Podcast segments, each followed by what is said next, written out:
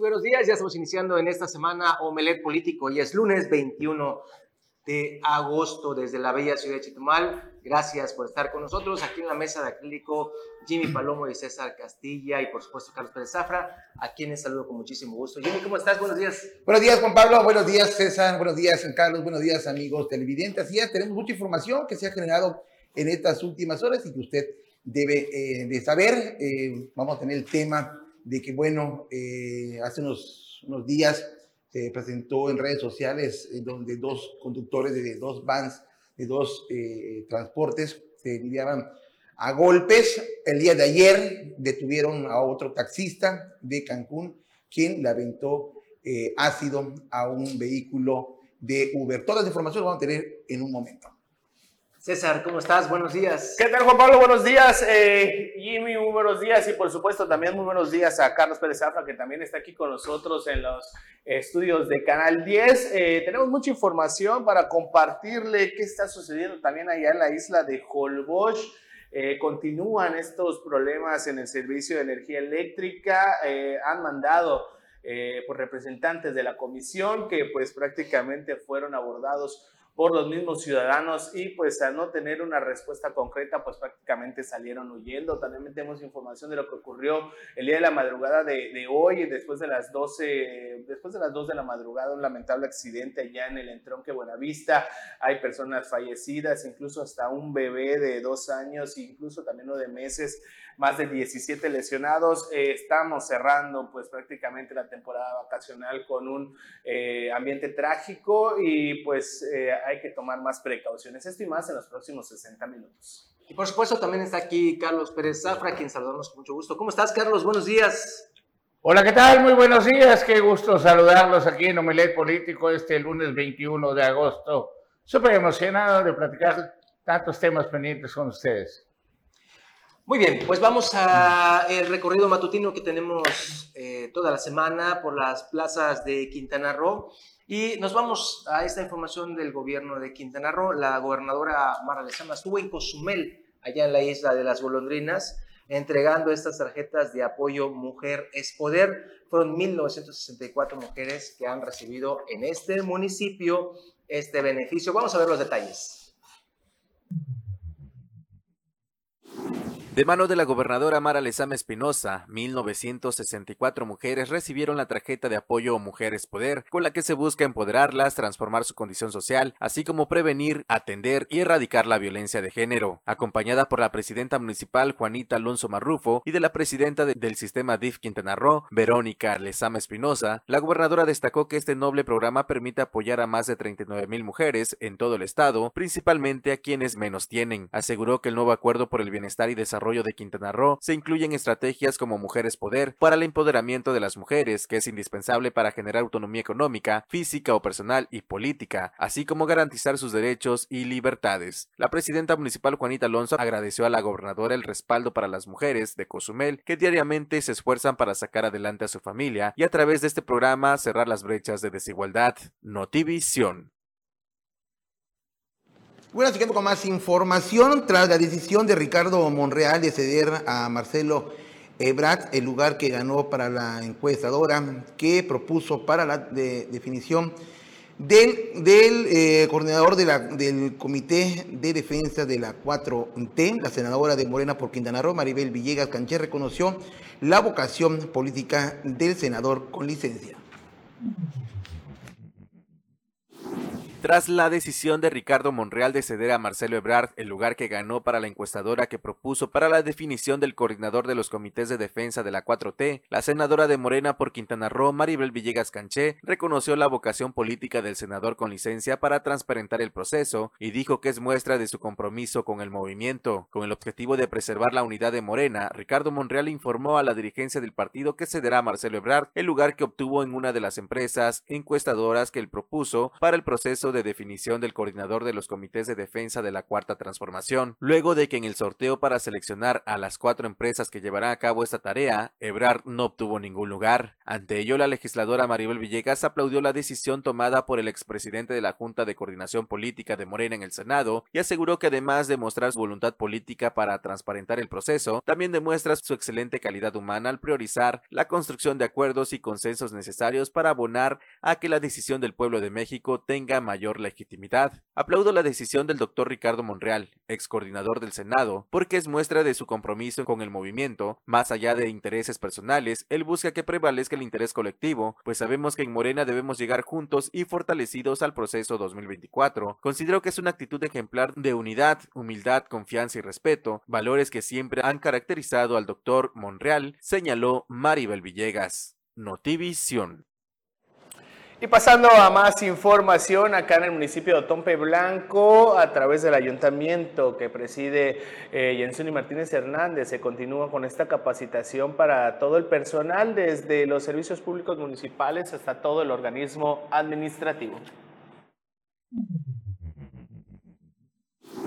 El gobierno que encabeza la presidenta municipal de Otompe Blanco, Jensuni Martínez Hernández, a través de la Dirección de Profesionalización y Capacitación, da seguimiento a sus líneas de acción tendientes a impulsar el mejoramiento de las y los trabajadores del ayuntamiento tonense. En este sentido, el director del área, Humberto Roguel Moreno, informó que brindan continuidad a la preparación y capacitación del personal, para con ello el poder mejorar el servicio que la ciudadanía merece. Indicó que por ello se llevaron a cabo dos cursos, prevención del grooming y derecho a la libertad personal, los cuales fueron impartidos por el Centro Estatal de Prevención Social del Delito y Participación Ciudadana y la Comisión de Derechos Humanos del Estado. Dijo que el primer curso tuvo a bien llevar conocimientos acerca del acoso y abuso sexual online para con ello poder prevenir más casos que deriven en números rojos. De igual forma, el curso de Derecho a la Libertad Personal proporcionó herramientas contra detención o cualquier otra medida ilegal o arbitraria que restrinja la autonomía física. El funcionario municipal destacó que de este modo, desde el área que dirige, continuarán cumpliendo con las instrucciones de la presidenta Jensuni Martínez y el plan de gobierno que impulsa el desarrollo de acciones de profesionalización, actualización, desarrollo de conocimientos y habilidades técnicas del personal. Notivisión. El diputado por Cozumel, Renan Sánchez Tajonar, sigue todos los días recibiendo gente en la casa eh, justamente de gestión. Y aquí tenemos un caso más, el de eh, doña Alejandra Morales, que tuvo una plática con el diputado y aquí los pormenores. Mi compromiso es con el bienestar de la comunidad, pues el pueblo me eligió para servirlo en todo momento, afirmó el diputado Renan Sánchez Tajonar, quien realizó una visita a Alejandra Morales a fin de escuchar y abordar el caso de su hija Madison. La señora Morales comentó que se acercó a la casa de gestión del legislador cozumeleño en busca de ayuda para que su hija reciba atención médica y fue recibida con total disposición por el equipo del diputado. Gracias a la gestión que llevó a cabo el diputado Renan Sánchez, Madison recibió atención médica de manera eficaz y rápida. Sánchez señaló que la salud es un tema crucial que merece especial atención, sobre todo en las islas, como es el caso de Cozumel, donde han trabajado arduamente para formalizar convenios con hospitales en beneficio de la población y colabora con autoridades de los tres órdenes de gobierno para abordar de manera integral los casos de los habitantes de su distrito con problemas de salud. Asimismo, se refirió a la reciente inauguración en Cozumel de la Unidad del Bienestar impulsada por la gobernadora Mara Lezama, donde se busca brindar a la comunidad un espacio en el que pueda recibir atención médica y asesoramiento a la atención de diversas enfermedades. Al concluir su reunión con Alejandra Morales, reafirmó que seguirá trabajando en este tema, que es vital para garantizar que todos tengan acceso a la atención médica que necesitan. Notivisión. Y ahora vámonos hasta el municipio de Solidaridad. Con el programa Pinta tu fachada se continúan renovando las viviendas de solidaridad. Es por ello que la presidenta Lili Campos recorrió calles de la colonia Guadalupe para ver cómo va este programa de su equipo que se encuentra trabajando y también aprovechó a escuchar las demandas que hay en esas colonias por parte de sus habitantes. Con el programa Pinta tu fachada se continúa renovando las viviendas de solidaridad. Es por ello que la presidenta Lili Campos recorrió calles de la colonia La Guadalupana, en donde supervisó los trabajos que su equipo está realizando, además de platicar con la ciudadanía sobre el beneficio que han recibido con este programa. La presidenta Lili Campos dijo que el saludar a las familias y escuchar los buenos comentarios de la ciudadanía dice mucho de las acciones que están realizando, puesto que con este programa no solo la pintura, sino la acción que se hace. Nosotros queremos ver a las familias de solidaridad felices y si nuestro trabajo contribuye a que lo sean, hay que hacerlo de corazón. Por eso, en nombre de los solitarenses, les doy las gracias a ustedes, mi equipo de trabajo, porque pese a las inclemencias del tiempo, no se rinden, expresó la munícipe. Por su parte, el secretario de Justicia Social y Participación Ciudadana, Santiago Chávez, manifestó que hasta el día de hoy se lleva un aproximado de 500 viviendas pintadas, junto con los chicos de Chalecos Azules, se realizan también un trabajo en conjunto con la Secretaría de Servicios Públicos Municipales, con descacharrización, poda de árboles, la limpieza de las calles, ya que están pintando banquetas y guarniciones. El funcionario recalcó que el escuchar que la gente les agradece este tipo de programas y jornadas habla de la sensibilidad de un gobierno que encabeza la presidenta Lili Campos del contacto directo con cada uno de los ciudadanos para buscar la participación ciudadana. Estamos redoblando todos los esfuerzos para cumplir con el objetivo de 20.000 viviendas. En un lapso de 10 días estaremos entrando a las colonias de Colosio y Nictejá, donde también se aplicará este programa, por lo que le pedimos a los vecinos estar muy pendientes. Notivisión. Y continuando con más información, ahora nos vamos hasta el municipio de Tulum, donde ahí se está llevando a cabo la supervisión de tres importantes obras. Esto de manera coordinada entre el ayuntamiento que preside Diego Castañón Trejo y la SEDATU que preside Román Meyer Falcón. Vamos a ver.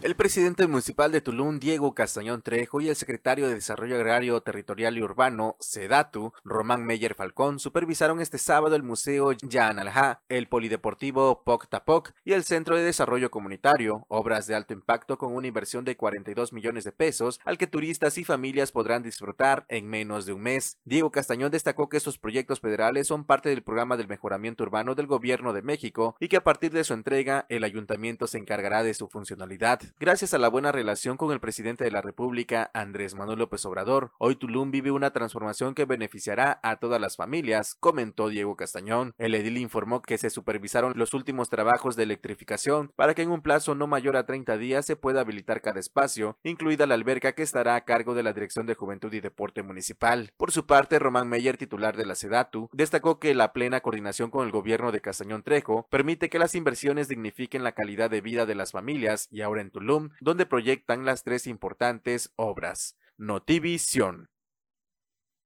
Bueno, en Isla Mujeres, a donde vamos a ir ahorita mismo con la información y los pormenores, recordemos que eh, tuvo este 176 73 aniversario de Isla Mujeres y bueno, ha sido una fiesta total, turistas nacionales, extranjeros y evidentemente la gente de la isla pues sigue celebrando a todo lo que da los 173 años de su aniversario.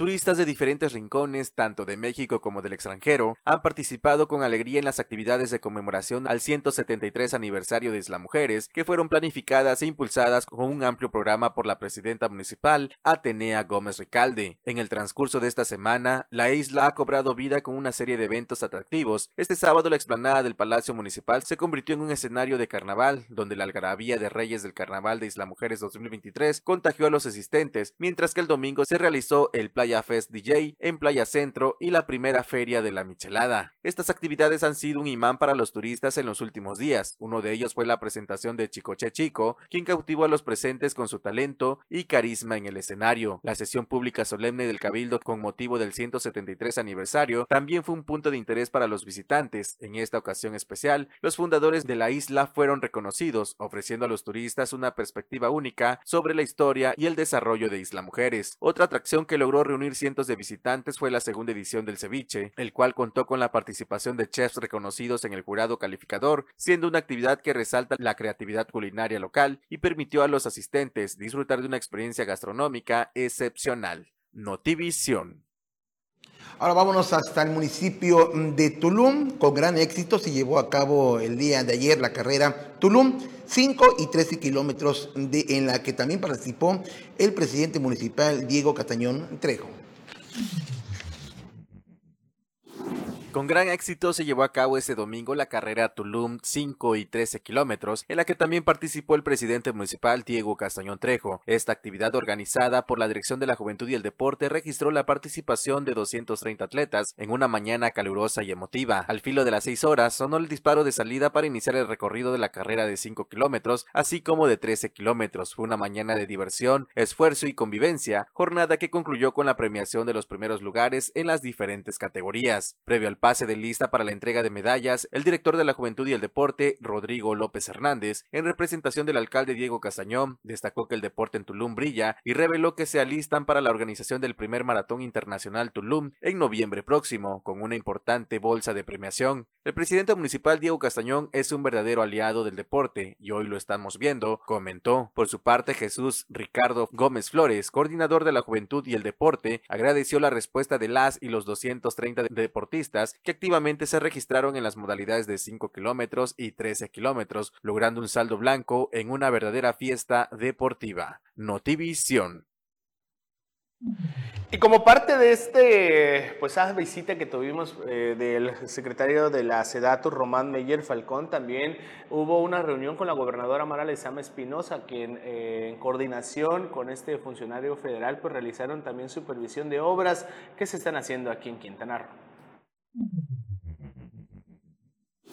La gobernadora Mara Lezama Espinosa, el secretario de Desarrollo Agrario, Territorial y Urbano, SEDATU, Román Meyer Falcón, y la Secretaría de Medio Ambiente y Recursos Naturales, María Luisa Albores, presidieron los trabajos de la presentación del Programa de Ordenamiento Territorial de la región sur-sureste, con la presencia de las y los 11 presidentes municipales. Mara Lezama destacó que trabajando de la mano entre los tres niveles de gobierno, se pondrá orden al desarrollo urbano del Estado que permita construir el legado que se va a dejar a las futuras generaciones y mejorar la calidad de vida de las personas, que son esencia de este gobierno humanista y progresista. En Quintana Roo, el crecimiento ordenado y sustentable permite hacer perdurable nuestras bellezas y riqueza natural, pues es el atractivo turístico que atrae a millones de visitantes, genera empleo, con lo que se procura que la prosperidad sea compartida en todos los rincones del estado, puntualizó la gobernadora. Informó que es la oportunidad histórica de hacer un parteaguas, de trabajar por primera vez en pro de un objetivo muy claro, el crecimiento ordenado y sustentable que transforme la calidad de vida de las personas y que a la vez genere la prosperidad compartida que todos desean. Durante el evento, el titular de la SEDATU, Mayer Falcón, destacó que este es un evento único para discutir los ejes del desarrollo territorial y planeación, pues tenemos la obligación de asentar las bases de un crecimiento ordenado. Notivisión. Y bueno, continuando con este recorrido, Claudia Sheinbaum Pardo estuvo aquí en Quintana Roo justamente este fin de semana y aquí tenemos todos los pormenores. Desde tierras quintanarruenses, Claudia Sheinbaum hizo hincapié en que la continuidad de la cuarta transformación tiene como objetivo seguir construyendo espacios para garantizar que todos, pero en especial las mujeres, puedan acceder a los grandes derechos universales. Esto durante el encuentro Mujeres Transformando con Claudia. Vamos a seguir apoyando a las mujeres, porque es el segundo piso de la transformación. Tiene que ver con aumentar los derechos de las mujeres en nuestro país, garantizó, frente a mujeres simpatizantes de lo largo y ancho de Quintana Roo, así como de estados vecinos como Yucatán y Campeche. Claudia Sheinbaum aseguró que las mujeres pueden ser lo que ellas quieran ser, gracias a sus grandes capacidades, pero en especial por la gran dedicación con la que realizan cada actividad para salir adelante. Por eso con el conocimiento, con la capacidad, pero con mucho corazón, vamos a seguir transformando nuestro país, porque lo que queremos es que continúe la transformación y que haya tiempo de mujeres. Destacó que la actualidad, contrario a lo que sucedía en gobiernos anteriores, la participación de las mujeres es fundamental para seguir haciendo del país una nación igualitaria y en la que se garantice una vida de bienestar para todos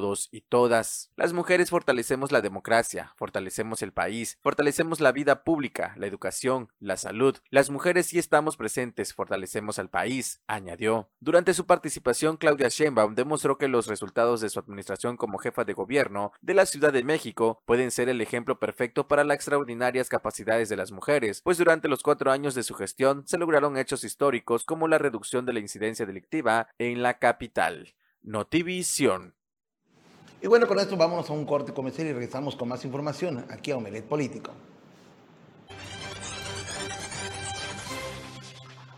Y ya estamos de regreso aquí en Omelet Político. Se está integrando el profe de la información, Anuar Moguel, a quien saludamos con mucho gusto. Anuar, ¿qué onda? Buenos días. Mi estimado Juan Pablo, buenos días. Jimmy, César, buenos días. Carlos, buenos días a todo el público de Omelet Político. Qué gusto de volverte a ver. Buenos días. Bien, les quería comentar que este, este espacio y esta sección que viene, pues estaba invitada y nos confirmó con Amalia Castilla Madrid, pero a lo mejor se le olvidó o fue a, Playa del Carmen a ver a Xochitl Galvez, a Solidaridad. Y quiero decirles que esas imágenes maravillosas que pasamos hace un momento, nos las mandaron directamente desde México, el equipo de, de, de prensa de Claudia Sheinbaum porque aunque tengamos el equipo, los medios de Quintana Roo, no tenemos el acceso a poder tomar ese tipo de imágenes, de imágenes de dron, de imágenes donde se luce un evento tan grande como fue el de Claudia Sheinbaum. Ya quedan muy pocos días, quedan cuatro o cinco días para las definiciones. Ya se ve más difícil que cambie el presidente, que dé un giro de timón y meta a dar a gusto todo indica, y esa operación que vimos con Claudia Sheinbaum que llenó la Plaza de Toros de Cancún, pues es una operación a nivel Estado, es una operación donde, donde como en los viejos tiempos de los partidos anteriores, y así están los 23 gobernadores del país. Es impresionante, puras mujeres, la inmensa mayoría, allá ahí en la Plaza de Toros de Cancún. Vamos a ver cómo se pone el de Xochitl Galvez, que hoy llega a Solidaridad. Y en otro de los temas le quería comentar que tuvimos oportunidad de estar en Isla Mujeres en la sesión solemne del aniversario número 173 y ahí nos topamos con amigos, con personajes y todo. Nos llamó la ahí fue consentida la gobernadora, recibió el, el ahora sí que la diosa del mar, en manos de la presidenta municipal Atenea Gómez Ricalde. Ahí, ahí las tenemos. Si le puede poner audio en ese momento, por favor, la producción. Las mujeres entrega la condecoración Diosa Michelle a nuestra gobernadora, licenciada Mara Lezama Espinosa, por hacer historia como la primera mujer en gobernar el estado bello de Quintana Roo, por impulsar los primeros programas sociales en favor de las mujeres quintanarroenses. Hoy, en Isla Mujeres, son muchas las familias que se ven beneficiadas con estas políticas públicas. De verdad agradecemos fuerte el aplauso a nuestra gobernadora. Y también el día de hoy estará en el domo ahí en Isla Mujeres, acompañada de la presidenta municipal, la gobernadora Marlesama. Pero ahí en ese evento nos topamos a amigos del municipio de Bacalá, que por cierto le tocó a don José Alfredo Contreras Méndez Chepe llevar el escachepe, que es el escabeche con queso de bola, y la tradicional cochinita, que ha sido un éxito durante más de 40 años, una, toda una tradición en Bacalá. Entonces, uno de sus hijos putativos de José Alfredo Contreras Méndez, pues se ha convertido, ha adoptado a Hugo Ballesteros.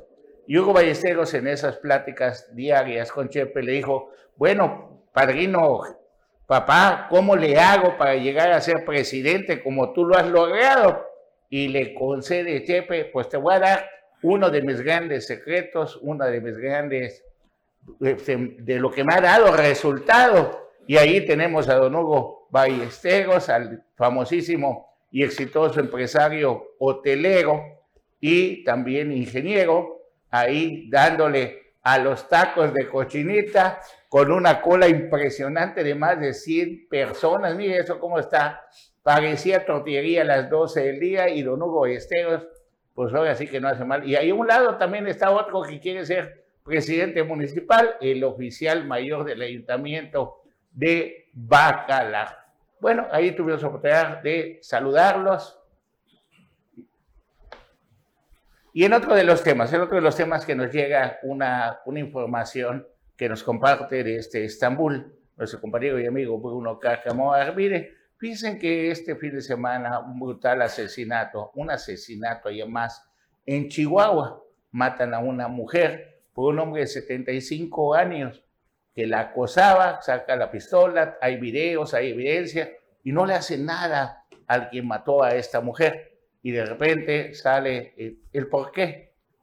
Lleva el nombre de Hilario Beltrán.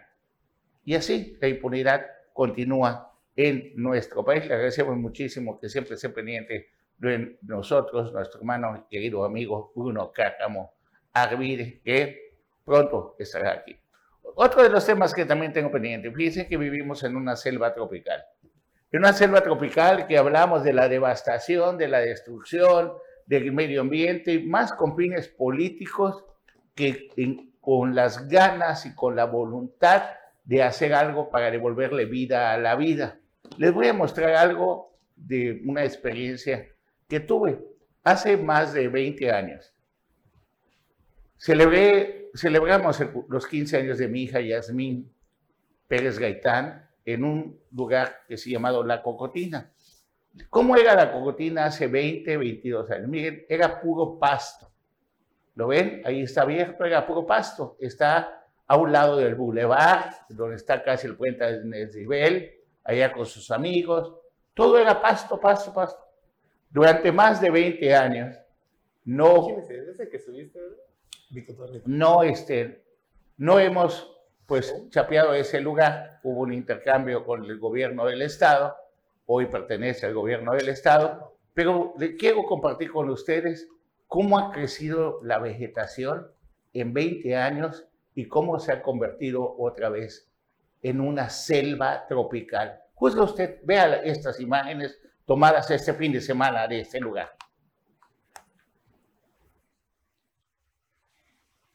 Me da muchísimo gusto saludarlos y les quiero comentar que hace 22 años ese lugar lucía un poquito diferente. Tan es así que tuvimos la oportunidad de celebrar los 15 años de mi hija Yasmín Pérez Gaitán. Les voy a mostrar las imágenes de cómo era este lugar hace más de 22 años.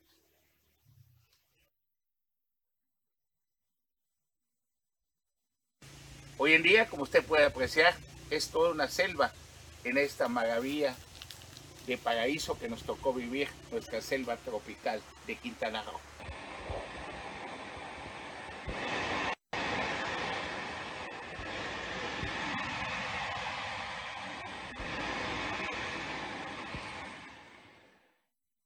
Ahí está.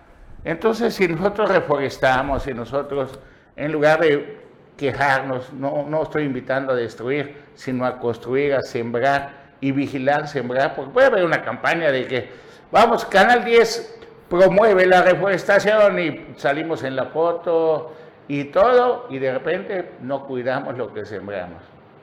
Entonces, esta es una clara muestra de que si nosotros sembramos caobas, cedros y todo, lo podemos tener en 20 años. En 20 años podemos regenerar y tener la misma selva que teníamos hace pues hace ese tiempo. Así que quería compartir con ustedes eso porque es impresionante cómo crece la vegetación en esta selva tropical. En otro de los temas, Anuar Moguel, Marcelo Ebrard, dice que tenemos de dos sopas casi, o, o, pasamos al segundo nivel o nos quedamos como estamos. Vamos a ver qué dice Marcelo Ebrard en su comercial a unos días de que se tome la decisión. Faltan ocho días para decidir el futuro de México. Ya contamos con la Guardia Nacional. Tenemos más de 120 mil efectivos. Ese es un gran avance. Ahora tienes que decidir si ya es suficiente o lo llevamos al siguiente nivel de seguridad. Yo creo que tenemos que llegar más lejos. Entre Claudia y yo hay dos visiones distintas para el futuro de la seguridad en nuestro país. Faltan ocho días para la encuesta. Tú decides si nos quedamos aquí o subimos al siguiente nivel. Tú decides, o Claudia Bien, ahí tienes a Noel Moguel y ya no vamos a tener que preocuparnos mucho de qué artista va a tocar o va a cantar, perdón, el próximo 16 de septiembre, el 15 de septiembre. Ya tenemos un valor artístico aquí en, en Quintana Roo y dio la muestra durante la llegada del potrillo de Alejandro Fernández en la Ribera Maya, según señalan medios nacionales, y esto lo publica la columna del periódico Reforma Templo Mayor. Resulta que quien abre el concierto de Alejandro Fernández en la Ribera Maya con una asistencia aproximada de 5 mil, pues es el señor Omar Terrazas, y pues es un valor que ya tenemos aquí en Quintana Roo, y puede ser pues el que amenice este este evento aniversario de la independencia de México. Y con esto nos vamos a corte.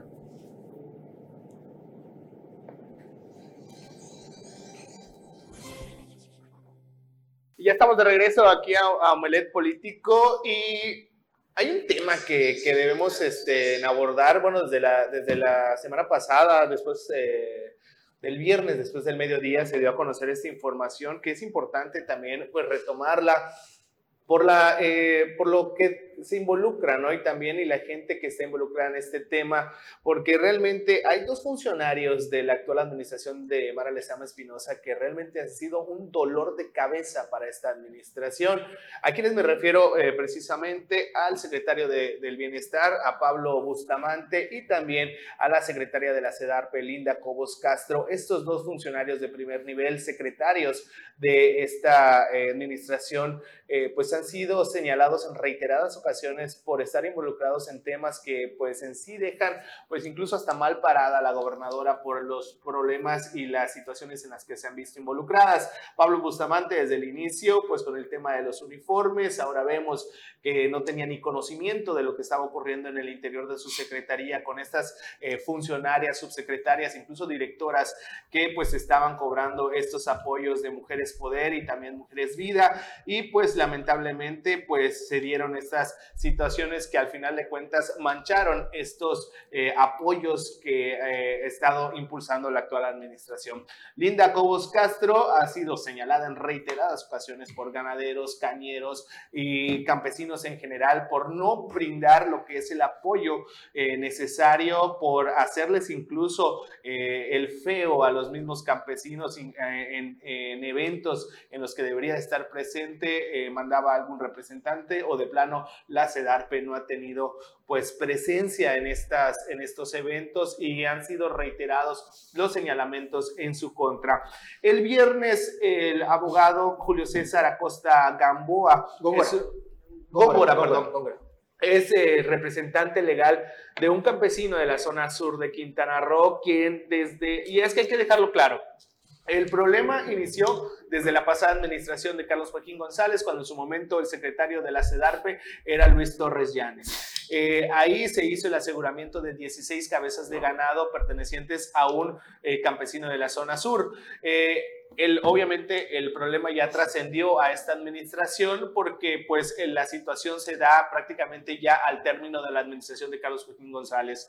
Eh, se han enviado ya los, eh, se hizo el trámite correspondiente por parte del campesino, presentó lo que son eh, todos los documentos legales para poder acreditar su legal procedencia de, estas, de estos animales y a pesar de que ya hay una, un ordenamiento por parte de un magistrado del Tribunal de Justicia, justicia administrativa, pues esto pues ha sido ya como un tema de desacato directamente por parte de Linda Cobos Castro, pero lo más grave de este asunto es que eran 16 cabezas eh, o 16 animales, pero solo quedan vivos 10. yes.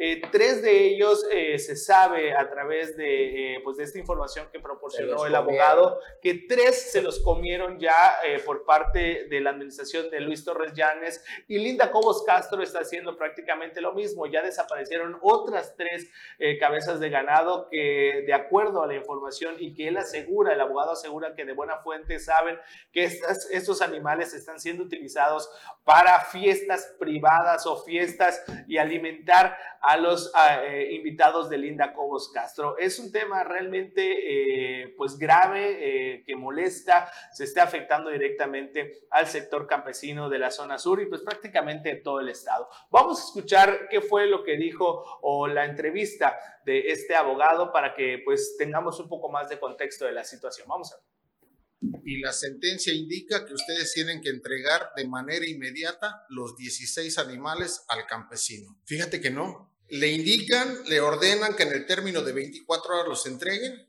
y no los entregan. Le mandan otro oficio al jurídico, al actual jurídico, y le dicen, si no los entregas en el término de 31 horas, te voy a imponer una multa de más de 30 mil pesos y voy a dar vista al órgano interno de control. Y además, le doy vista de una vez a la titular de la Secretaría y la percibo a la titular de la Secretaría que si no entrega los animales, también la voy a multar con 31 mil pesos. Pues, ¿qué crees? Que no. En total desacato a la autoridad, la titular, aún siendo notificada, se ha negado a entregarle al campesino su ganado. Hemos investigado y resulta que solamente de los 16 quedan 10 vivos. Mataron a 6. Y digo mataron porque sabemos de buena fuente de que resulta que en la administración de Luis Torres mataron a 3 para fiestas. Es decir, se los comieron. Y en la administración de Linda Cobos está haciendo lo mismo. Mataron a tres y es lo que usan para dar de comida a sus invitados en fiestas, reuniones, tanto con sus familiares como con sus amigos. Porque aquí se puede configurar no solamente delitos de carácter penal, sino también delitos graves en materia administrativa, que pueden derivar en sanciones graves en materia administrativa, como puede ser incluso la destitución del cargo. El magistrado ya dio la orden ya causó ejecutoria la sentencia, incluso se están burlando del propio magistrado. Bueno, entonces, ¿para qué tenemos un magistrado que imparta justicia si no le van a hacer caso? Es increíble que esta señora Linda Cobos esté perjudicando un campesino, aun y cuando ya se le sentenció a la secretaría que está a su cargo, es, es, es, grave este asunto porque es una orden emitida por el Tribunal de Justicia Administrativa. Ese es un aspecto que se ha dilatado muchísimo esto, evidentemente ahí a manos del magistrado Antonio Sánchez Urrutia, que es el, justamente el que lleva o que ha llevado este caso. Ese es un aspecto. Otro es ¿Cómo se atreven a comerse seis eh, cabezas de ganado en dos administraciones? La de, la de Luis Torres Llanes, que termina y es cuando se da este proceso, y ahora con Linda Cobos Castro, cuando no son animales que sean propiedad de estas dos personas. Es un asunto bastante delicado que yo creo que pensaron que no iba a trascender, pensaron que se iba a olvidar el asunto ahí, pero ahora eh, pues ya se ha eh, pues, causado ejecutoria esto y se le ha ordenado a la CEDARPE que pague una multa de 31 mil pesos. ¿Y tú, crees, ¿Y tú crees que lo va a pagar de su dinero Linda Cobos? No, claro que no, Carlos. ¿Ah? Claro que no. Y sabes que no va a proceder nada, nada más le van a dar otro, otro de los proyectos que tienen de ganado y aquí te digo, tu, esos están mejores, los otros estaban muy viejos, estaba dura la carne. ¿No? Pues así se la están mascando. Bueno, pues, no se la están mascando, sí, pues se están mascando para podérsela comer. Y eso no queremos meter temas políticos donde hacen las reuniones con los michiotes de res. Oye, Carlos, nada, antes, de irnos, eh, contrapeso político. antes de irnos nada más para, para que sepamos, este ah. es el magistrado que lleva este asunto, Antonio Sánchez Urrutia. Y, ve cuánto tiempo se ha demorado. Se desde, ha demorado. Desde la época de Luis Torres. Cálmate, que hoy tengo una audiencia y resulta que los magistrados dicen que por el COVID tiene que ser virtual. Para ellos seguimos en COVID y le contarle no trabajar, contarle no, de no avanzar en los procesos que están abiertos y están pendientes, que algunos llevan ya cinco años, te tienes que conectar a una computadora, una iPad para poder llevar la audiencia, para que no llegue puntual el señor juez y que diga se difiere dentro de tres meses. Y por favor, si por favor, otra vez de manera virtual, porque estamos haciendo caso al Pero COVID. no que ya pasó la, el COVID. Para ellos no, tienen COVID cerebral porque son la bola de flojos que no, tú vas así con problemas de, de, que no puedes estar parado mucho tiempo o algo, no hay una sola silla para sentarte en el juzgado civil. Y quitaron todas las sillas precisamente por el COVID para que no esté amontonada la gente. Entonces, como todos tienen abandonado, aunque se molesten, tienen abandonado y están en la comodidad de Cancún, de Benito Juárez y de todo, lo que pasa en la zona sur les vale. Y una de las pruebas más grandes también la tiene ese Pablo Bustamante, que no, se ha presentado a ningún evento en la zona sur cuando él es el responsable del bienestar, una secretaría que tiene 2 mil millones de pesos de presupuesto. Y ahorita, pues si fuera poco, ahora ha invertido. Ya llegó Pablo, ya llegó Pablo ahí en Benito Juárez porque aspira a ser el candidato a la presidencia municipal si cambia el género. En lugar de Ana Pati o de Maribel Villegas Canché, sería Pablo Bustamante y no hay un contrapeso político. La duda es, ¿para qué ponen las mantas de avisar que ya llegó Pablo? ¿Para que cierren los, bares, los bares o para que le digan, señor, le servimos, pero pague por adelantado, porque si no es usted malapera y ya la armó en se va sin pagar. se va sin pagar y después le quiere llevar, llamar al tesorero de Tulum o a, a los de, otro, de Isla Mujeres y todo, y ¿sabe qué? No, aquí le atendemos, pero por favor, por Adelita. Cosas que suceden en la vida política mientras no tengamos un contrapeso o alternativas, veremos la desfachatez, veremos el cinismo de muchísimos actores políticos.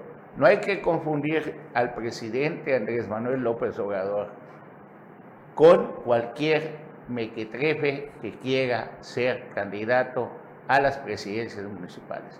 Y donde va a estar la, la guerra, y lo discutimos regresando del corte, va a ser en las diputaciones. Vamos al corte.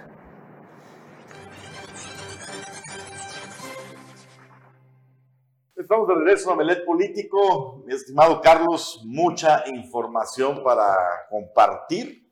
Y bueno, pues eh, el día de hoy también estará la senadora Xochitl Gálvez en Quintana Roo.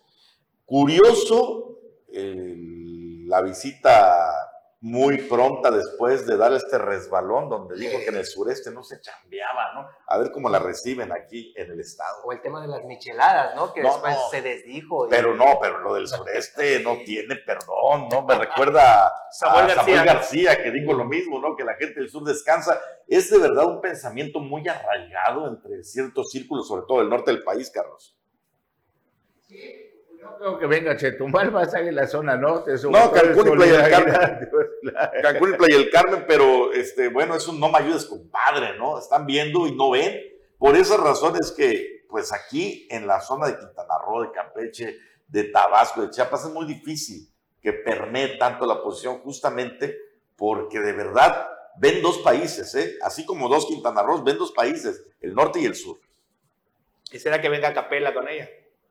A su escolta, ¿no? Sí. A ver si lo es su jefe, jefe de seguridad. A ver si se atreve a venir también, ¿no? Y bueno, lo que estamos platicando igual al inicio del programa eh, sobre, sobre la situación que se está viviendo en Cancún, donde eh, hace unos días eh, dos conductores de dos vans, bueno, se estaban agarrando a golpes por eh, el pasaje, se dio a conocer en redes sociales. Y bueno, el día de ayer, eh, nuevamente, taxistas de eh, Cancún agreden a eh, conductores de Uber. En esta ocasión, un taxista le aventó ácido a un vehículo de esta plataforma digital. Bueno, en Cancún se mantiene la ofensiva de taxistas contra unidades que sospechan como servicio de Uber, pese a los llamados a la orden de parte de la autoridad. El día de ayer, por la tarde-noche, un usuario compartió en diversas redes sociales cómo su unidad fue rociada con ácido por parte de un taxista de la unidad 2929. Saliendo de la zona hotelera, me dijo un señor, oye, se te va, a se te va derritiendo la defensa. Ante esta situación, reportó el hecho a la policía, a quien el afectado le dijo que fue a dejar a su novia a la zona hotelera y, les dejó en claro que no era Uber. Bueno, esto no le importó a, los, eh, a este taxista y le roció ácido a su, eh, a su unidad, a su carro. Ya ahorita los, los taxistas no se ponen a investigar si realmente son Uber, pero nada más ven que entran a dejar a una persona a un hotel y ya luego, luego saliendo de eh, dichos hoteles son agredidos sin investigar primero si son Uber o no. Esto fue lo que se vio el día de ayer, nuevamente en Cancún. Pues cuidado, Jimmy, cuando lleves a tu novia ahí o agarres y conquistes ahí alguna turista. Ten cuidado, no vayas a llevar la camioneta porque vale. No, me- Oye, taxi. la impunidad de los taxistas, los 19 o 17 sindicatos que tiene el Estado, van a ser utilizados como fueron utilizados los del Sucha y otros más en el acarreo para llenar el estado, en la Plaza de Toros de Cancún. Así que en estos momentos los taxistas también tienen participación y juegan a la política como en todos los tiempos que recordamos en el pasado. Por lo pronto no se van a pelear con ellos, ni los van a meter cadena perpetua, ni todo eso por hacer el Uber. Van a tener chance de que esto continúe. Acuérdate que cuando detuvieron a las dos personas dijeron que ya no iban a salir, que castigo ejemplar. Entraron los diputados a armarla de diputados y no pasó absolutamente nada y van a ser otras de las leyes que están dormidas en esta décimo séptima legislatura, con cambio de presidente de la Jugocopo. ¿Qué espera? ¿Qué se espera en el Congreso? ¿Cuándo vamos a tener diputados? si cada legislatura viene peor que la otra. Decimos, no puede haber peor, parece una maldición porque el que viene lo supera en malos. Así que, en fin, vamos a ver cómo se pone lo de Xochitl Galvez, vamos a ver cuánta gente. Y no creo que el hecho de que digan que no trabajan, que no trabajamos en la zona sur ocho horas, afecte una movilización de, de, de ayuntamiento como vamos a ver, así como vimos también una de Estado y en varios estados de la República apoyando a Claudia Sheinbaum. No, la movilización no la afecta, lo que afecta va a ser la votación eventualmente, ¿no? De ese, Pero la de ese esquema, mucho de ese votación. porcentaje de votantes que sí votan críticamente, ahí sí va a afectar. De aquí a la votación ya se te olvidó o ya se le olvidó a la mayoría de la gente que vota. Y por si fuera poco, donde podría haber una alternativa de que decían de que Marcelo Ebrard iba a Movimiento Ciudadano, Nada. de que Maribel se iba a Puro Movimiento cuento. Ciudadano. ¿Sabes qué? Puro cuento, no se va a ir nadie a Movimiento Ciudadano, a- nadie a Movimiento Ciudadano, no tiene candidato hasta el momento Movimiento Ciudadano a la presidencia de la República, ni hombre ni mujer. Y agarró Movimiento Ciudadano, estiró la liga y dijo al final, vamos a ver a quién levantamos. Ni se animó Samuel, ni se animó Alfaro, ni se animó Colosio. El único que queda que no va a servir casi de nada va a ser Dante Delgado. Y, y eso están hoy en los medios nacionales. Así que, por ahora sí que le va a pasar de noche esta elección y mientras arrastra mucha gente que sí tenía ganas de participar y creyó que iba a competir en serio en esta elección del 2024. ¿Dónde va a estar la guerra? Te comentaba en las diputaciones. Ya empezamos a ver a gente que ya empezaron a impulsar, que ya se está la están impulsando. Vemos en Benito Juárez que tenemos allá al regidor Mollinero, que vino al Congreso esta semana a ver una ley de asentamientos regulares. Va a ser uno de los que van a impulsar sin duda alguna. Y así vamos a ir viendo cómo en varios municipios. Tocábamos el tema anoche en solidaridad. En solidaridad se pone sabroso el asunto porque ya hay varias mujeres que están en la contienda. Y tenemos a Estefanía, a Cristina Torres, a Cintia Osorio, a Mari José Osorio, por el lado de las mujeres. Y por el otro lado, puede aparecer o puede salir de su closet en el sentido de que está con pocos reflectores, Mauricio Góngora Escalante, y dadas las relaciones y todo lo que tiene Mauricio Góngora en el partido de Morena con el Partido Verde y todo lo que quedó pendiente en el sentido de que como candidato a gobernador tuvo una cantidad respetable de votos y no tiene como decir, wow, se le persiguió y se le comprobó algo a Mauricio. Mauricio puede ser uno de los que brinque a la palestra o apoyar a alguno de sus compadres para que sea un candidato fuerte a la presidencia municipal de Solidaridad. Pues bueno, así estamos llegando, Carlos, nos indica la producción a la recta final de esta misión de Omelet Político, lunes 21 de agosto, ya poco a poco reiniciando las actividades laborales y terminando las vacaciones de verano, el próximo 28, prácticamente el 100% de los estudiantes estará regresando a clases. Sí, Brody, así es. En, Chihuahua, en, en Chiapas quemaron mil libros de esos libros pendientes y a ver si no lo agarran de ejemplo otros, otros municipios, otros pobladores y Una también queman libros. En una de esas agarraron y quemaron mil libros de esos gratuitos. Qué barbaridad. Pues nos despedimos por hoy, compañeros. Hasta mañana. Hasta buenos mañana. días. Buenos días.